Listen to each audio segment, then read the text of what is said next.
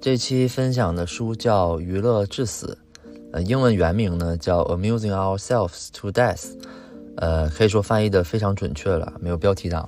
这个作者呢叫尼尔波兹曼，是纽约大学文化传播系的系主任，也是世界媒体文化著名的一个研究学者和批评家。呃，娱乐至死这个词大家应该听过啊，就基基本上起源就是来源于这本书。呃，这本书呢是一九八五年问世的，所以这本书里面批判的范围没有覆盖到今天，也没有覆盖到后来的互联网阶段。呃，作者呢是二零零三年去世的，所以我相信，如果按照他的逻辑和想法，到今天他应该很容易的去出这个系列的第二本、第三本，因为按照他的想法，要批判的东西实在是太多了。呃，这本书呢读起来有一点费劲，就是它有点像论文的感觉，他引用了很多名家的话。呃，但是读完之后呢，觉得确实是本好书，还是值得录一期跟大家来分享的。所以我我尽量吧，以相对接地气的角度来讲述这本书的大概的内容。OK，我们进入正题啊。呃，开头呢，我们可以一起思考一个问题：我们是更容易被我们所憎恨的东西毁掉，还是更容易被我们所热爱的东西毁掉？呃，听起来可能是前者，但实际可能是后者，是吧？但这个问题我们可以就是保留一点点想法，我们随着书的进程，最后再思考。呃，在美国历史上的不同时期啊，美国的不同城市都曾经阶段性的代表了美国精神。像十九世纪后期，波士顿呢就是政治中心，因为美国的独立战争的第一枪。第一枪在那里打响。呃，十九世纪中叶呢，世界各地的移民在爱丽丝岛登陆，就在纽约旁边，把陌生的语言和不同的生活方式带到了纽约，这样就促成了美国一个移民国家的根基。呃，二十世纪的早期呢，美国进入到工业大发展的阶段，那芝加哥呢又成为了工业中心。那么，美国的娱乐中心在哪儿？就很显然，对吧？是拉斯维加斯。我们前两期也讲过，那这座城市呢，就是娱乐之城。这里的一切都是以娱乐的方式去展现出来的，并且逐渐演变成了一种文化。在这个城市里面，政治、宗教、新闻、体育、教育、商业，几乎所有的形式都是娱乐化的。呃，这个就是美国娱乐至死的起源，也是代表。呃，美国的新闻工作者，比如说电视的播音员吧，他们花在吹风机上的时间是绝对要比在这个录音稿上花的时间要多的。就这个就代表了一个一个切入的切入的视角吧。在美国最受欢迎的这些人呢，基本都是那些富有娱乐天赋的人，或者说能够娱乐他人的人。不管你是运动家呀、企业家、政治家呀，还是什么新闻记者，都是这样的。那么，这个话语是什么时候开始娱乐化呢？这个得从这个语言的传播开始讲起，因为对话的形式就基本决定了要表达的思想。假如说，呃，烟雾信号或者说这个烽火信号，只能表达固定的。某种意思，对吧？这个你看到这个烟火了，代表来敌人啦；看到这个火大了，是可能进攻啊，或者火灭了，代表撤退啊，对吧？它是不能够传递思想的。在电视上呢，意思是通过视觉来传播的。电视上这种绘画的表现形式的形象，超过了语言本身的影响力。就如果这个世界上没有电视，没有这些传播的媒介，那么很多客观的事情就不存在了。例如说。战争，哎，例如说哪个地方着火了，哪个地方发生了什么枪击案，这些东西在客观世界是存在的，但是它并不存在我们的这个信息世界里面。所以有了一个观点，就是媒介就是信息，没有这个媒介，没有这个传播的这个桥梁，这些事情也不能构成我们文化的一部分。所以这个就是这本书要讨论的一个核心问题：媒介就决定了信息的传播，决定了意思的表达。这个时候，如果媒介偏好于传播某些特殊的内容，那它就可以控制控制文化，进一步的去控制思想，对吧？呃，媒介其实无声无息的在潜移默化的影响着我们的生活，只是我们没太察觉到。最早的媒介是语言，这个很好理解，是我们人类可以发展的基础。我们对语言的了解也相对来说是比较多的。就我们怎么去看待时间，怎么看待空间，怎么去理解事物，都会受到语言的影响。所以，是语言的这种结构性的差异，形成了我们各自不同的世界观。就我虽然生活在同一个客观世界，但你对世界的理解理解和我对世界的理解是不一样的。那这个就是语言带给我们的一些不同。呃，语言这个比较好理解啊，我我举一个不太好理解的例子啊，或者说不太被留意的举这个这个例子。手表，当我们看手表的时候，我们是为了获取时间。但是，钟表是什么？它是生产分和秒的机器。就钟表生产了时间，从而使人们相信说，时间是可以精确计量、可以独立存在的。但是，上帝创造世界的时候是没有时间的，时间也不是大自然的产产物，是人类创造出来自己跟自己对话的。对吧？这讲起来可能有一点点歧义啊。我再解释一下这个作者的意思。他说，时间这个东西是客观存在的，但是呢，它本来是一个不可计量的单位。我们会说啊，白天啊，黑天啊，对吧？这是 OK 的。但是作者想表达的是，因为手表这个媒介的存在，所以有了准确时间的概念。例如说，我们说这个九九六，这个九就是一个明确的时间了，这是对我们潜移默化的影响。如果你没有手表，可能就没有迟到的概念，对吧？假如你可以白天来，你也可以晚上来，但不会跟你说你早上九点五十九之前来，你八点三十分到，对吧？就没有这种明确的概念了。所以，手表这个媒介的存在，就促成了人类变成了遵守时间的人、节约时间的人，以及现在的我们困于时间的人。这个就是在这个潜移默化的过程当中，我们逐渐的漠视了。日出日落，漠视了季节的更替，看着大自然的权威不断的被这一分一秒所取代，啊，这个就是媒介对我们认知的影响。当然，媒介也有正面的例子啊。假如说书，书就很好，因为书是把语言凝固了下来，对吧？因为书的诞生，有了这个思想家、科学家、历史学家等等。当然，无论是手表的发明，还是这个书或者说印刷术的发明。其实都是促成了人类思维方式的转变。嗯，眼镜，眼镜的发明呢，其实本身的意义啊，是为了矫正视力，但是呢，它背后还有一个深刻的含义。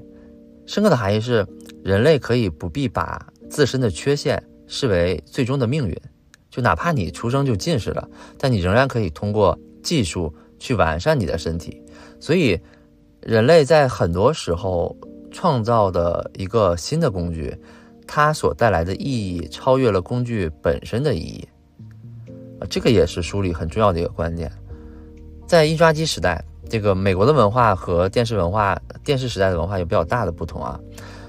印刷品清晰易懂、严肃有理性啊，用于传播真理，所以。在以印刷品为主的这种法庭上，法律的文书啊、案情的摘要啊、引证啊等等，这些都是纸质的东西，而且它也都是纸质的事实。文字这个从客观上来讲，它本质上就是客观世界，对吧？它不是一个个体，所以书面文字可以长久的存在，口头就是你说完就没有了嘛，你说完就消失了嘛。所以这就一对比，就使得书面文字比口头语言。更真实，更接近真理，所以，当然法庭上这个口这个证人的口述仍然还是很重要的，因为陪审团还是要听证人的口述。但是人们就从这个阶段开始逐渐相信书面文字是更加真实的了。呃，刚才讲说一个东西的发明会有更深层次的意义啊，那超越书面文字的另一个意义呢，就是印刷品和智力的关系。对于我们人类来说啊，看印刷品是反人性的。就包括我们现在看书，其实是反人性的，因为你要坐着不动，你要在读的时候能够理解作者的意思，你要带入到他的视角，然后再去揣摩他的意思，最后呢，再把知识点记录在你的大脑当中。所以这一系列的动作对身体和大脑都提出了新的要求。所以，基本在印刷品那个时代，一个人能够做到上述这些点，基本上就构成了一个智人的这个基本的定义啊。尼采曾经说过：“说任何哲学都是某个阶段生活的哲学。”那其实任何时段，任何认知论，也都是某个媒介发展阶段的认知论。就像最近我其实取消了、取关了非常非常多的公众号，很多都是大媒体。呃，是因为他们在发新闻的时候会写什么某某什么突发，什么最新通报，什么这个刚刚确认，我觉得是很离谱的。因为新闻的三要素是真实性、时效性、准确性，但是现在新闻追求的是目的性。前两天我还忍不住跟一个朋友吐槽了一下，就我在微博上看人民日报发的文章，你。你阅读文章的时候，你要点关注作者才能看全文，否则你就只能看一半儿。就如果它是一个小媒体，我是可以理解的，但它是人民日报的官微，我真的十分不理解。到到今天，我仍然也不太理解。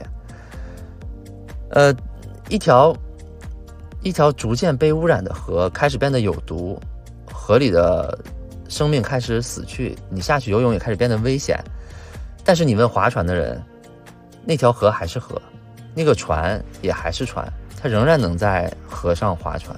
所以，我们真的很多环境的改变也是这样的，就是那条河还在，但是你知道那条河已经不是那条河了，是很令人惋惜的。OK，扯远了，说回美国，呃，在美国印刷机时代最多的印刷品就是圣经，对吧？圣经是所有家庭的必读书，你相信真主，相信上帝。但是真正改变美国人思想的是英国人。从五月花号这个进入美国开始，英国的印刷品也开始流入美国，世界各地的名著也开始流入美国，启发着这个这个英国的殖民地。阅读刚开始呢，并没有视为上等人的活动，所以印刷品呢，广泛的在各类基层或者说各类劳动力这些人群当中传播，就形成了一个没有阶级之分的这个阅读文化。美国在那个时候是比较落后的嘛。基本，基本属于英国的这个这个殖民地的比较靠后的，所以在哈佛大学成立两年之后，才有了第一台打印机，就第一台印刷机，呃，也是整个美国的第一台，比欧洲整整晚了一百多年，将近两百年。到了十七世纪末，这个美国本土的文学才开始起步，那印刷术呢，也开始高速的发展。有一个人在一九六零年在波士顿出版了一份报纸，这个报纸叫《国内外公共事件报》，一共就三页。呃，这个是美国人第一次去发行报纸，是一九六零年。从这个时候开始呢，在美洲的这个新的世界里面，人们开始相信争取信息自由斗争是有必要的。到了一八零零年左右，就大概过了一百一十年。美国的报纸的数目就达到了一百八十多种，所以进展是非常非常快的。枪炮的发明使奴隶和贵族在战场上可以平等的对峙，那么印刷术的发明就使得住在宫殿里的贵人和住在茅屋里的穷人能够同样的得到相同的知识。随着这个信息自由的这种盛行啊，美国的演讲厅文化开始普及。一八三五年左右，在美国的十五个州，大概就有三千多个演三千多个演讲厅。英国人在一份这个走访报告里面就写到，说几乎每个村庄都有自己的演讲厅。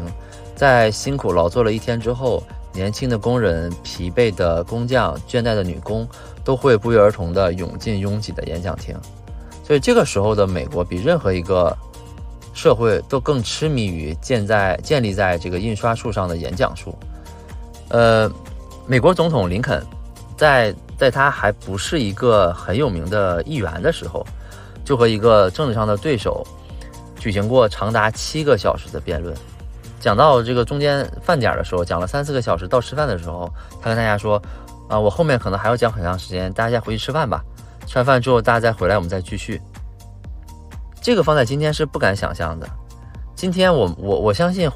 有人可以连续讲七个小时，或者说两个人可以连续辩论七个小时，但是没有人可以坐在那里连续听七个小时。而且就辩论来说啊，辩论很多是很长的、很复杂的句子，所以听众听众不但是听，还要放很大的一个关注力去理解他的句子。当我们在阅读的时候，读者的这种反应是孤立的，所以读者看见的是一些比较呃冷静的抽象的符号，也没有什么归属感。所以读书本质上是一件很严肃的事情，所以当然也是一件一件很理性的事情。书了书里面的一行一页，把这个世界展现出来。所以阅读为世界的贡献是联系了人与世界之间的这个纽带。同时，也让人们形成了对这个世界的认知。所以，我们回看十七到十九世纪，那个时候没有电影、没有广播、没有图片、没有唱片，所以印刷品是唯一存在的这个客观的消遣。所以，印刷品也很自然的就成为了话语权的这种代表和衡量的标准。所以在那个年代，大家就更推崇客观，更更推崇这个理性思维。更鼓励这些严肃、有序、有逻辑性的这种公众话语，但是这一切在十九世纪末被打破了，在电报和照片的发明下，结束了这个理性的时代。十九世纪的美国人非常关心怎样去征间呃征服空空间的问题，因为信息传递的速度是无法超越信息传播者的速度的。就过去你的信息都是要靠人、靠马去把这个信息带到的。但是电报的发明就解决了这一点，就消除了州与州之间的这个界限，把美国纳入到了同一个网络当中，从而实现了统一美国的这个话语。而且电报使得信息可以脱离语境，信息的价值不再取决于信息对于社会起的作用，而是取决于它是不是有趣，是不是新奇，大家爱不爱听。就电报把信息变成了一种商品。我们可以这么理解啊，就是，假如呃，我们看报纸，报纸报道一个事情，那这个事情大概率是跟你有关系的。假如你看《北京日报》，那里面有关于北京的交通，有关于北京的新闻，这些内容对社会对你是有价值的。但是电报不是，电报是可能今天给你发了一个美国洛杉矶发生了什么，就其实它脱离了你现在的这个环境。所以从信息的角度，它就脱离了它原有的语境。我不知道我举这个例子会不会好理解啊？大概就是这个意思。那电报反过来对报纸的影响就变成，报纸的价值不再取决于新闻的质量和用途，而是取决于新闻来源地的遥远程度和获取的速度。一八四四年，美国第一条全国性的电报成立，四年之后，美联社成立，从此。来路不明、读者对象不定的这种新闻开始横扫整个国家，战争、犯罪、什么交通事故、火灾，开始成为所谓这个今日新闻的主要内容。但是这些源源不断的信息跟这些报纸或电报的受众几乎没有任何关系。就我们生活当中的大部分新闻对我们也是没用的，最多是给我们提供了一点谈资，其实不能引导我们采取有益的行动的。这个，所以这个就是电报，就通过产生大量无关的这些信息，完全改变了人们的信息行动比。这个信息行动比啊，是指说我们收到有用的信息，这个信息呢会引导我们去行动。假如说你看了新闻说今天要下雨，那你一会儿出门就要带伞，这个就是有用的信息行动比。但是我们可以问这样问这样的问题啊，就问我们自己：假如说对于解决俄乌冲突，你准备怎么办？对于解决通货膨胀、呃这个犯罪和失业的问题，你有什么高见？对于环境保护和降低核战争危险，你有什么计划？啊，对于什么北北大西洋公约组织、呃石油输出国组织、美国情报局等等，你准备采取什么行动？答案是什么都不会做，对吧？我们什么也做不了。这些就是没有意义的信息行动比，你听到之后对你的行动不会产生任何的影响，这个就是没有意义的行动，呃，信息行动比。所以在电报之前，人们原来看报纸的时候，信息行动比是基本是平衡的，就大部分信息对人是有益的，大多数人得到信息之后都能够采取正向的活这个行动的。所以电报适合什么？适合传播那些转瞬即逝的消息，因为。有更多更新的消消息不断的取代他们，对，所以电报是一个把报纸完全颠覆的这么一个东西。照片儿这个就是另一个层面的非理性发展。照片可以作为这个某时某地的客观的片片段，也可以证明说某个人在那里或在哪里发生了什么事情。但是，这种证明是无法提供本来应该怎样，或者或者未来可能怎样的这种论论调的。就照片表现的是事实，但是并不能代表我们可以从这个事实当中得到结论。就譬如说，我们看小红书，很多那种网红的打卡地，你看网红打卡地的照片是一回事儿。但是如果你去了，你会发现根本就不是那么回事儿，对吧？但是照片还有功能，就是可以把很多没有逻辑、彼此没有关系的事件堆堆叠在一起、堆砌在一起，这也是非理性的。在照片的世界里面，没有开始，没有中间，也没有结束，存在就只是存在而已。所以，对于很多美国人来说，照片的出现使他们用看逐渐取代了读，就成为他们判断事情的一个基础。照片还有一点不好呢，是它可以混淆语境，这个影响是非常非常大的。我举个例子啊，假如我跟你说，我有一个山东的朋友，他是个律师，平时喜欢打篮球，他的女朋友非常的小巧可爱，你是不是通过我这些描述有了一个基本的画面啊？感觉他应该是一个高高壮壮的样子。如果这个时候我拿出来一张他的照片，可能他只有一米七，看的时候可能他只有一百斤。他又黑又瘦，你看了之后可能觉得哦哦，原来长这样了。所以你看，我前面的这些描述、这些文字给你提供了一个语境，但是照片可以完全毁掉，甚至扭转这个语境，这个就是非理性的。包括我们现在提到一些名人，假如说爱因斯坦，什么美国总统尼克松，我们都知道哦，这个人是谁谁谁，但是我们并不知道他说过什么话，他表达过什么思维。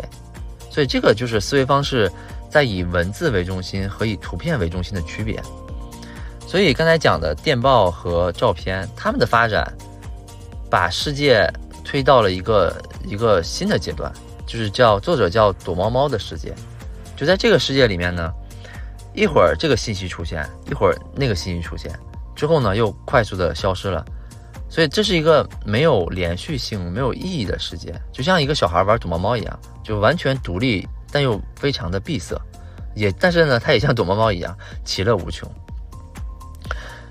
娱乐时代随着电视的出现正式到来，呃，电视呢，在很多方面也以一种很微妙的方式充当着指挥中心。例如，我们对于很多媒介的使用，在很大程度上是受到电视的影响。就通过电视，我们才知道我们应该，啊，用什么样的电话看什么电影，读什么书，买什么磁带，对吧？听什么广播节目？呃，当然，这个我还可能还要再强调一下啊，这本书是写在一九八五年，是没有互联网的，所以我们在这个时候是不会把互联网套入在套套在这个里面去讨论的啊。所以，电视呢，使我们和这个世界保持着交流，但是在这个过程当中，电视一直保持一个一成不变的笑脸。问题不是说电视为我们展示具有娱乐性的内容，而是在于几乎所有的内容都是以娱乐的方式展现出来。不管什么内容，不管什么视角，电视上的一切都是为我们提供娱乐。哪怕是报道悲剧或者残暴行为行为的新闻节目，在节目结束之前，一般播音员也也都会跟大家说啊，我们明天同一时间再见。这个就很奇怪，我们为什么要？再见。可能你刚报道完的这个屠杀和灾难，可以让我们一个月非常难受。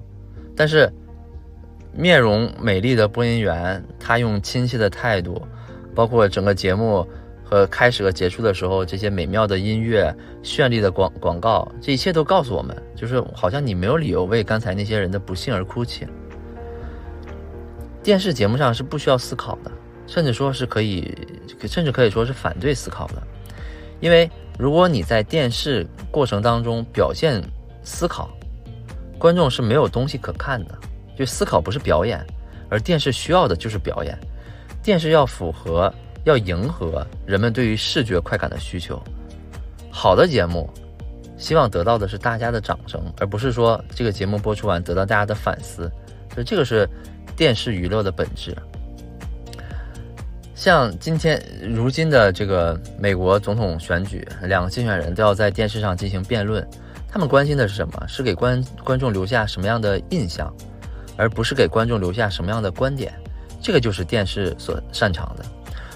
所有这一切都证明了一点，就是我们的文化已经开始采用一个新的模式来处理这些事物，无论是私人的还是公共事务，娱乐和非娱乐的界限变得越来越模糊。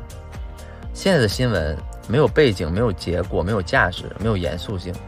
美国一个比较成功的主持人是这么定位电视新闻的，他说：“要一切以简短为宜，不要让观众有精神紧张之感，相反。”要以富于变化和新奇的动作，不断刺激着观众的感官，不必注意概念和角色，不要在同一个问题上多停留几秒。听起来他这个总结好像不正派，但是如果你是商业电视台的节目制片人，也许你有美好的这个初衷，但结果一定是你跟他一样，对吧？人都会活成自己讨厌的样子。当然，也不是说公众信息这种失去重要性都是电视的问题。电视是我们了解公众信息的一个样板，就跟早时候的这种印刷机是一样的。但是，电视已经获得了定义新闻的力量，所以当电视娱乐化的同时，电视也在诱导着其他媒体这样做。在电视时代的报纸，整版、整片或连版的这种新闻开始变得越来越少，反而以段落为单位的新闻会越来越多，这样整个信息环境就会越来越娱乐化。假如说 宗教。本身宗教其实也是个很严肃的事情，但是到了电视上呢，也开始不严肃了。就电视上的宗教不再是那种有历史感、有神圣感的这种人类的活动，因为你在电视上没有仪式、没有传统、没有神学，更重要的是也没没有精神超脱。在节目当中，上帝不是主角，主角是那些传教士，是来录节目的人。任何传统的宗教仪这种仪式吧。都要求说，你举行的地方要有神圣性，要有宗教的氛围。宗教里讲净化什么意思？就是你要去除一切世俗的东西。电视显然不行。我不知道大家有没有这种感觉啊？就是假如你在家里跟着电视做运动，假如说跳操或做做什么这个动作，你的代入感跟线下是没有办法比的，跟你去健身房是完全不一样的。这就是感知的壁垒，是无法打破的。电视呢是在不断的讨好用户，因为只有你满足了用户，他们才会留存，才会有收视率。但是我们看那些伟大的思想家、伟大的宗教，他们的教义，他们是不会讨好人们的，他们是把自己认为对的、正确的、需要普世的、需要人类具备的东西传递给大家，而不是讨好。所以，宗教在电视上传播是很不合适的。那么什么合适呢？政治或者说政客，因为电视是讨好用户，所以政客刚好可以用来讨好选民，非常合适。电视的一个长处呢，是能够让人们记住一个人的形象，就既不是这个人具体说的某几句话，也不是这个人很抽象的概念，就是这个人的形象。我们现在看电视仍然是这样，我们对一个人的理解，其实就是他的形象。假如我们去想一些明星的时候，就是这样。我们不知道他具体说过什么话，但可能我们对他的印象是怎么样的，就来源于电视里播放的他的形象。在政客们了然这一点之后呢，就开始大规模的涌向电视。曾经的这个政客选举，在没有没没有电视的时候，选民们是不知道政客是什么性格的，可能只知道他要哪些改革、哪些坚持，这是这是选民需要关注的。然而有了电视之后，你现在不但知道政客的性格，你连他的老婆什么样，他的私生活什么样，他儿子什么什么样，都是知道的。然而我们看到的这一切，它并不是政客本来的形象，而是政客认为观众需要或者说观众想要看到的形象。这个是电视对政客最大最大的影响，也是电视对整个美国政治最大的影响。换句话来说。为了达到某种目的性，可以舍弃真实性。一九八零年的诺贝尔文学奖获得者，他在颁奖仪式上说：“说我们这个时代的特征是拒绝记忆。现代人对于历史已经变得漠不关心，因为历史对于大家来说没有实用价值。电视行业的这个业内的人士说，我担心我的这个行业会突破，会推波助澜的，使这个时代成为充满遗忘症患者的焦虑时代。我们美国人似乎知道过去二十四小时里发生了什么，而对过去六十个世纪或者六十年发生的事情却知之甚少。所以这本书读下来会发现，不是大家拒绝记忆，也没有认为历史不值得记忆，而是在于大家可能被改造的不会记忆了。在宗教、政治之外，教学也在通过电视在娱乐化。有个节目叫《芝麻街》，大家应该知道，它是一九六九年面世，面世之后马上就获得了孩子、父母、教育者的这种喜爱。几个原因，一个原因是这个节目可以减少父母限制孩子看电视产生这种负罪感，对吧？它可以让一个四五岁的孩子在电视面前名正言顺地坐上那么几个小时。另一个原因呢，是它可以减轻家长们教育孩子阅读的压力，因为毕竟他可以看到节目里如何教他说话。在作者看来，芝麻街没有鼓励孩子热爱学校或者热爱学习，他鼓励孩子的是热爱电视，因为学习这个事情最重要的并不是学到了什么，而是培养学习习惯。人的这一生一直都在学习。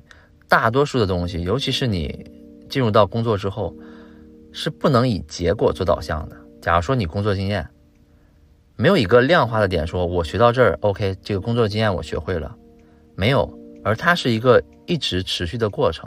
所以，学习的态度和学习的能力是贯穿一生的，这个是学校可以培养，但是电视无法培养的。古罗马的哲学家西塞罗说过：“说教育的目的是让学生们摆脱现实的奴役，而现在的学生刚好相反，是为了适应现实而改变自己。”呃，以上我们所讨论的所有内容，其实都加速了文化的枯萎，或者说朝着不好的方向发展。文化走向衰退，衰退基本就两个原因，一种是。乔治·奥威尔所描述的，就他写的《一九八四》那本书，那里面描述的，让整个文化成为一个监狱。另外一个呢，就是赫胥黎所描述的，他写了一本书叫《美丽新世界》，就那本书里描述的，世界的文化开始变得滑稽，变得很不严肃。显然，美国就处在后一种，对吧？我们可能就，是吧？所以，娱乐的危害在于什么？在于我们听不到哭声了，我们看不到痛苦了，那自然也就没有反抗，也就没有斗争了。《美丽新世界》这本书就告诉我们，人们感到痛苦的不是他们用笑声代替了思考，而是他们不知道自己为什么笑，以及为什么不再思考。最后，我们再回到开头问的那个问题：毁掉你的是你憎恨的东西，还是你热爱的东西？我相信，可能。我们内内心会有一个答案的。OK，那这就是这本书的大概内容了。老规矩，第一个留言的人送这本《娱乐至死》。呃，最近一个月吧，一直在忙学校的毕业论文，呃，所以又是很长时间没有更新。这段期间呢，收到了很多的留言，呃，非常感谢。有人说选曲选得好，有人说。呃，我哪个地方讲的不对，提出指出了我的错误，还有给我加油的，还有这个这个种种吧，我真的非常感动。其实作为读书的播客，注定就是一个很小众的事情，因为读书是反人性的，对吧？今天读的这本书，我相信也能找到很多的共鸣。包括我每一期的标题，其实只是写了书名和作者，实际上从传播上来讲是不利于传播的，大家都懂。因为从营销的角度，肯定要起起什么你不能错过的什么五本佳作，呃，亿万富翁推荐的必读清必读清单之类的。但是我并没有这样这么做，因为初心就是记录自己读书的这些思考，呃，然后通过录音频的形式，能够给大家带来一些触动，那就更好了，对吧？仅此而已。所以再次感谢在这样的一个情况下，呃，仍然订阅、仍然给我留言的朋友，感谢大家。呃，这几天刚好整理一些文档，这个有整理出来大概十几本书，所以我想了想，也就大概送三个朋友吧，啊，然后就以类似于盲盒的形式，每个人可能会送四本到五本，就可能保底四本。如果收收出来的书更多的话，可能就是五本六本，大概就四本左右吧。呃，所以需要的朋友可以通过 A P P 的打点功能，在这个位置打点。那这个位置留言的朋友，我就大概送三个人。呃，额外说一下，就是我送的这些书，呃，都不是全新的，有的是可能草草翻过，有的是读过一遍，呃，还有一些书是它本身很新，就可能没怎么读，但是不知道为什么纸张变得比较黄，所以看起来比较旧，但是书是还是挺新的，都是而且都是正版的。所以特此说明一下，如果你介意的话，就不要不要参加这个这个送书的活动了。OK，那这期就到这里了，感谢收听，感谢订阅，我们下期见，拜拜。